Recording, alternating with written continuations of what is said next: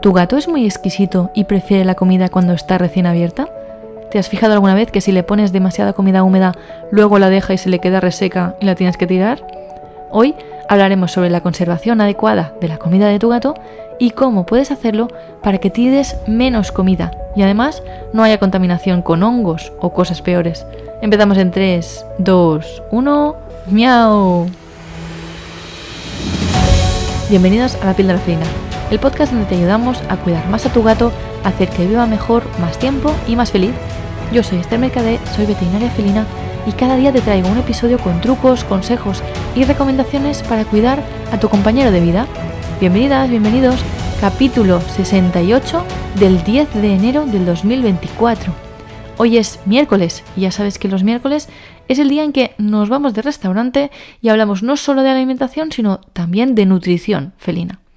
Hoy tenemos un capítulo súper importante, porque no es solo importante no tirar la comida por un tema económico, sino que a veces, sin quererlo, podemos provocarle a nuestro gato un problema de salud por no conservar bien la comida que le ponemos. Y hoy hablaremos de todo esto. Un minuto de off topic, es, que hoy es el cumple de una persona muy importante para mí, hoy es el cumple de mi padre, y desde aquí un abrazo a él y a su espíritu emprendedor, que es el que me ha hecho llegar hasta aquí. Eh, siempre he tenido una familia muy gatuna, pero bueno, hay que, hay que reconocer que mi padre también es el, causante de, que me pusiera a hacer todo esto. Y mi madre también, ¿eh? También, pero hoy es el cumple de mi padre, así que voy a felicitarlo. Me permitís, nada, tres segundos más de off topic, así que felicitats, felicitats papa, muchas gracias. Y nada, mm, seguimos con el capítulo que para que te hagas una idea de lo que hablaremos, te explico cómo va a ir el capítulo de hoy. En primer lugar, veremos que hay peligros y, muy importantes y si no conservamos bien la comida o si se la dejamos puesta varias horas, por ejemplo, cuando salimos de casa o cuando nos vamos de vacaciones y resulta que nuestro gato no se lo come hasta la noche. Esto es peligroso. Y después veremos algunos trucos para que no tengamos estos problemas. Va a ser un capítulo concentrado en esto, en estas dos cosas. Y después, claro, la píldora felina, como siempre, la píldora felina de hoy. Vamos a ver cuáles son los principales riesgos de contaminación que puede tener la comida de nuestro gato. Bueno, pues tenemos tres principales mm, actores aquí, tres principales culpables, son los hongos, los ácaros y las bacterias. ¿Qué pasa con los hongos? Los hongos producen aflatoxinas y estas aflatoxinas lo que pueden hacer es que le provoquen a nuestro gato un daño en el hígado, un daño hepático, incluso en pequeñas cantidades. Y esto, ¿cómo lo veremos en nuestro gato? ¿Cómo podemos darnos cuenta de que nuestro gato tiene un problema hepático? Pues podemos ver que tiene letargo, está muy mucho tiempo durmiendo, que tiene una pérdida del apetito, no está comiendo como antes y que tiene ictericia. Si alguna vez os acordáis que hemos hablado de mirar las mucosas de nuestro gato, levantando un poquito el labio y mirando las encías, cuando tenemos una anemia vemos estas encías pálidas y cuando tenemos ictericia, que sería lo que teníamos que detectar hoy, vemos estas mucosas amarillas. Es un gato amarillo, cuando está ictérico sería un gato de el gato de los Simpson, que estaría amarillo, pues sería en ese caso un gato ictérico y esto puede estar provocado por una contaminación por hongos en la comida de nuestro gato. Otros problemas, aparte de los hongos, serían los ácaros. No unos ácaros cualquiera, sino los ácaros del almacenamiento. Los ácaros son unas, una especie de arañitas, para que nos hagamos una idea de qué forma tienen, pero microscopísimas, súper, súper, ultra, mega pequeñísimas. Y estos ácaros normalmente, por lo que los conocemos, son por los problemas de alergia que producen en, en personas asmáticas. Bien, pues a nuestro gato también pueden provocarle problemas de alergia. Estos ácaros del almacenamiento que se ponen en los piensos recién abiertos, que, pasan un tiempo que no están tapados bien, pueden provocarle problemas de picor en la piel, en nuestro gato, pueden provocarle problemas de pérdida de pelo directamente o estos problemas como en personas asmáticos, problemas respiratorios. Así que estos ácaros del almacenamiento, estas arañitas, pueden provocar problemas de piel y también problemas respiratorios a nuestro gato. Y por último tenemos las bacterias, que son, por excelencia, son la salmonela, que seguro que la conocéis, y Escherichia coli. Son dos bacterias que en general lo que pueden provocar a tu gato si tiene, si tiene un alimento contaminado por, por ellas son diarreas, vómitos, fiebre también, deshidratación y septicemia. La septicemia es una infección generalizada de todo el cuerpo. Estos síntomas digestivos y de fiebre y, deshidratación, infección, suelen estar causados más que por los hongos o por, o por los ácaros, suelen estar causados por estas bacterias, por estas salmonelas y estas Escherichia colis. Vamos a ver cómo podemos evitar a estos tres malos malotes que pueden producir problemas a nuestro gato. Bueno, hay varios trucos, algunos de los cuales pues vamos a hablar ahora y, lo primero, antes de, empezar a hablar de estos trucos, es que veamos si hay o no contaminación. Es decir, vamos a, evitar que se contamine la comida, pero tenemos que ser conscientes de si la comida que tiene nuestro gato está contaminada. ¿Cómo podemos detectar la contaminación? Pues lo más fácil es con el olor, el olor de una comida. Ya no digo que huela a hongos, porque eso ya es, mm, bueno, hay muchos tipos de hongos y huelen distinto, sino que veamos que el olor no es el mismo de siempre, con lo cual tenemos que estar acostumbrados a oler lo que come nuestro gato, no simplemente abrir la lata, ponérsela y ya está, o abrir el pienso y ponérselo y ya está, sino que nos acostumbremos a oler lo que le ponemos a nuestro gato. Esto a veces es complicado porque hay algunas latas que son repulsivas totalmente, pero tenemos que estar acostumbrados a estos olores para detectar cuando no es tan repulsivo como de costumbre, sino que es aún más repulsivo, o no, ahora huele distinto, ahora ya no me huele tan mal esta lata. ¿Qué le habrán hecho? Pues es que igual esa lata ahora tiene hongos y huele distinto, ya no huele tan mal como olía antes a pescado. Otra cosa que podemos hacer para detectar la contaminación no solo es oler, sino también es mirar, obviamente, si hay, moho si vemos alguna textura así de, crecimiento sospechoso, de vida em, inteligente, que digo yo, que hay allí, pues estos cambios, este moho, es una señal inequívoca de que eso no se lo puede comer nadie, ni el gato ni nadie. Y otra manera de detectar si hay contaminación es fijarse bien en si hay cambios de textura o de color en esa comida. Por ejemplo, se puede ver que hay sequedad esta, latita que lleva allí tres horas abierta y está empezando a estar seca. Esta sequedad, este cambio de textura, esta a veces se vuelven como un poco más oscuras. Esto hace que tengamos que descartar esa comida. Eso ya no se puede quedar allí. Nuestro gato no se lo va a comer y no hace falta que se quede allí, ni le obligamos, ni nada de nada. Bueno, ¿qué podemos hacer? ¿Qué trucos ahora sí tenemos para unas buenas prácticas de, conservación del alimento? Bueno, lo primero es evitar la luz directa, y esto ya no lo pone, lo pone siempre en todas las etiquetas, evitar que le lee la luz directa del sol. Pues, guardarlo, guardarlo en un armario, guardarlo en una habitación o donde sea que no le toque la luz directa del sol. Esto cuidado sobre todo cuando vamos a hacer la compra y se quedan las bolsas en el, en, el coche y allí aparcado el coche a 40 grados a la sombra en pleno agosto. Cuidado con, con esto. También es importante que guardemos la comida en el envase original hasta que se abra. Yo a veces, yo misma tenía mucho la costumbre de compro el saco y lo vacío en, en el... Es como un tupper muy grande que tengo, muy muy grande, donde guardo el pienso allí hermético, pero lo mejor es que cuando acabemos lo que hay en esa caja, en ese tupper, y cuando esté del todo vacío, se limpie y luego abramos el nuevo saco de pienso. Es decir, que se guarde el máximo de tiempo posible en el, en el envase original, no que lo vaciemos como vaciamos las bolsas de la compra a la nevera.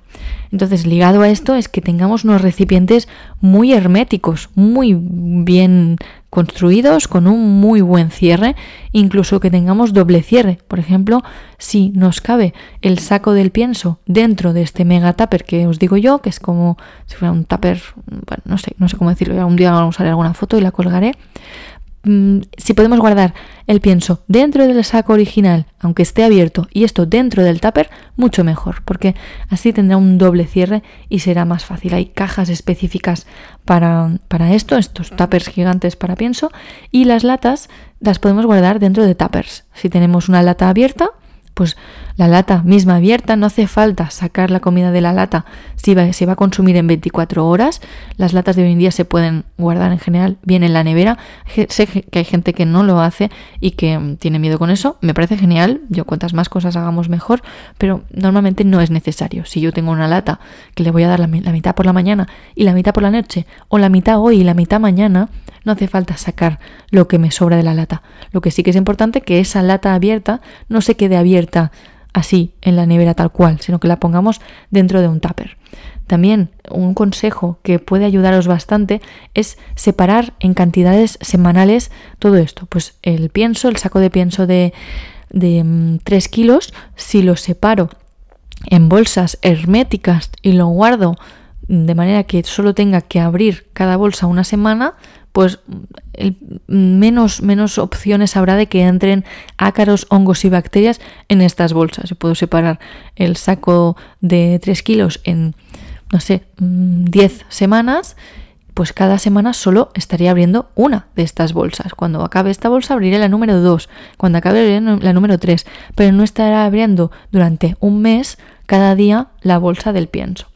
Esto, todos estos consejos os los dejaré en las notas del programa, no os preocupéis porque hay un montón, estoy viendo ahora que tenía un montón de cosas apuntadas y madre mía, pero bueno. Otra cosa que se puede hacer en caso de que eh, nuestro gatito realmente sufra una alergia a los ácaros es congelar el pienso. Las, estas bolsitas que os decía individuales, semanales, se pueden congelar, no hay ningún problema. Esto elimina los ácaros por el frío y evitamos que haya esta contaminación. También es importante lavar bien con agua caliente los platos de comida y agua, de manera diaria. Cada día lavar los, platos. Poner poca cantidad de comida varias veces al día. Esto es otra, otra opción muy buena. En lugar de poner todo lo que se van a comer en una sola vez, ponerlo allí para todo el día, ponerlo varias veces al día. Esto lo tenéis en el capítulo 49, que hablamos de esto, que hablamos de gatos que comen como perros, que no es lo ideal. Os dejaré el link en las notas del programa, no os preocupéis. También retirar la, la comida rápidamente, si sobra, lo que os decía, si se está poniendo seca, no se la va a comer, no hace falta. Y si no se la quiere comer, pues la tiramos. No, aunque la acabemos de poner, si pasa algo, si nuestro gato va allí, la huele y se retira, nuestro gato nos está diciendo que eso no está bien. Conocen muy bien el olor, mucho más que nosotros, y pueden detectar esos cambios sutiles a moho, a bacterias, a lo que sea, lo pueden detectar mucho, y su instinto de supervivencia les hará comer, les hará que no coman, perdón, cosas que son raras, cosas que son diferentes. E, esto es lo que les hará que se salven muchas veces, el instinto de supervivencia y su gran olfato.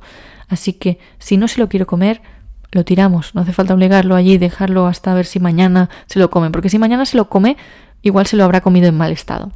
Vamos a intentar también evitar la contaminación cruzada con alimentos crudos en la cocina. Si estamos preparando nuestra comida, no preparemos la de nuestro gato y viceversa. Vamos a intentar no guardar en la puerta de la nevera las latitas, las bolsitas de pienso. Yo soy la primera que hace esto, me culpa, mm, me declaro culpable, me resulta más cómodo para cogerlo y no tener que buscarlo en la nevera, pero es una mala práctica. Esto para este año tengo que, tengo que cambiarlo. No se puede guardar en la puerta de la nevera porque es el sitio menos frío de toda la nevera, es el sitio que siempre se sufren más cambios de temperatura y no es el lugar ideal para guardar algo tan sensible como una, como una latita. También lo, que siempre se recomienda, compréis lo que compréis para vuestro gato, para vosotros, para quien sea, comprobar la caducidad. Siempre, porque puede haber errores, no por mala fe de donde os lo están vendiendo, ni por nada, puede haber errores en los lotes de que se ha colado un saco que está caducado y se ha quedado allí detrás de una estantería y no, no se puede comer esto de ninguna manera. Luego hablaremos de si las caducidades están sobre em, como, como demasiado estrictas y que realmente el fabricante te dirá que lo puedes comer incluso seis meses después. Me da igual, no compréis, ya no, no, y no le deis a vuestro gato algo que está caducado. Y al mismo relacionado con eso también es recomendaros que no compréis en grandes cantidades. Y eso os he dejado precisamente una pregunta en Spotify de, de, esto, de si a vuestro gato le gusta la comida recién abierta o si le gusta, le da igual la comida mientras haya comida, no le importa. Porque hay muchos gatos que cuando abrimos la bolsa de pienso es cuando van directamente y ese día comen tres veces de lo que comen normalmente.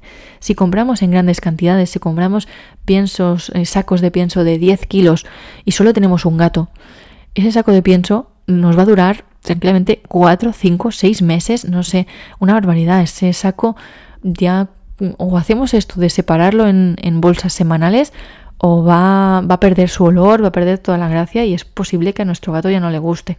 También otra cosa que yo me cuesta mucho hacer, pero que tengo que hacer, es respetar la cadena de frío y la, respetar la cadena de congelación en los productos frescos. Sobre todo si estáis comprando mm, latitas de estas que ya vienen frescas o comida preparada para, para vuestro gato en, en, concreto, respetad sobre todo la cadena de frío. Yo es que no, no, es que no la respetes, es que no. Me da cosa a veces que sé que en algunos supermercados esto no se hace. Entonces pienso, ya sé que no se ha hecho porque he comprado una bolsa de congelado y ahí hay más agua que verduras o que hay lo que sea. Eso es que no se ha respetado la cadena de frío y me da muchísima rabia. Entonces, eso es importante que lo hagamos con la comida de nuestro gato. Si estáis comprando latitas frescas o, comida que viene congelada, que respetéis esta cadena de frío. Eh, y relacionada con esto, yo os recomendaría evitar los productos crudos tipo dieta barf por, un tema de la seguridad alimentaria de vuestro gato y también por la vuestra. Porque si vuestro gato coge lo que sea, cualquier parásito que, esté allí, triquina, lo que sea, en esa comida, también lo cogeréis vosotros. Así que cuidado con las dietas BARF, cuidado donde las compráis, que sea un sitio realmente de buena reputación y si no, yo directamente las evitaría. Tenéis un capítulo relacionado con esto, el capítulo 53, os dejaré el enlace en las notas del programa, que hablamos de las dietas caseras, por qué sí y por qué no. Yo soy partidaria de ambas cosas, depende del caso, ya lo veis en, en, ese capítulo, pero cuidado con estas dietas BARF, estas dietas crudas, porque pueden ser realmente un foco de infección para vuestro gato y para vosotros. Si queréis que hablemos más sobre contaminación de alimentos, sobre estos ácaros del almacenamiento que son la verdad muy curiosos o dietas BARF, podemos hablar más de esto en profundidad, me podéis escribir en pupusito.cat para contactar y haremos un capítulo especial de esto. ¿Vale? Bueno, este capítulo ha sido mm, muy práctico, ha habido muchos puntos clave, creo que, que, os pueden ser útiles. Y si me he dejado alguno, vosotros tenéis algún súper truco para conservar la comida, me lo decís, que podemos añadir más cosas, podemos hablarlo en otro capítulo. Ostras, Esther, yo hago esto y el pienso, si me mantiene el olor, vamos, siempre mi gato va directamente a, a comérselo cada día. Pues mm, explicadme lo que me interesa muchísimo, que lo podamos compartir entre todos y, ya así hablamos otra vez de, de este tema. Pero para terminar ya hoy, te voy a dar la que es la píldora felina. Y la píldora felina es...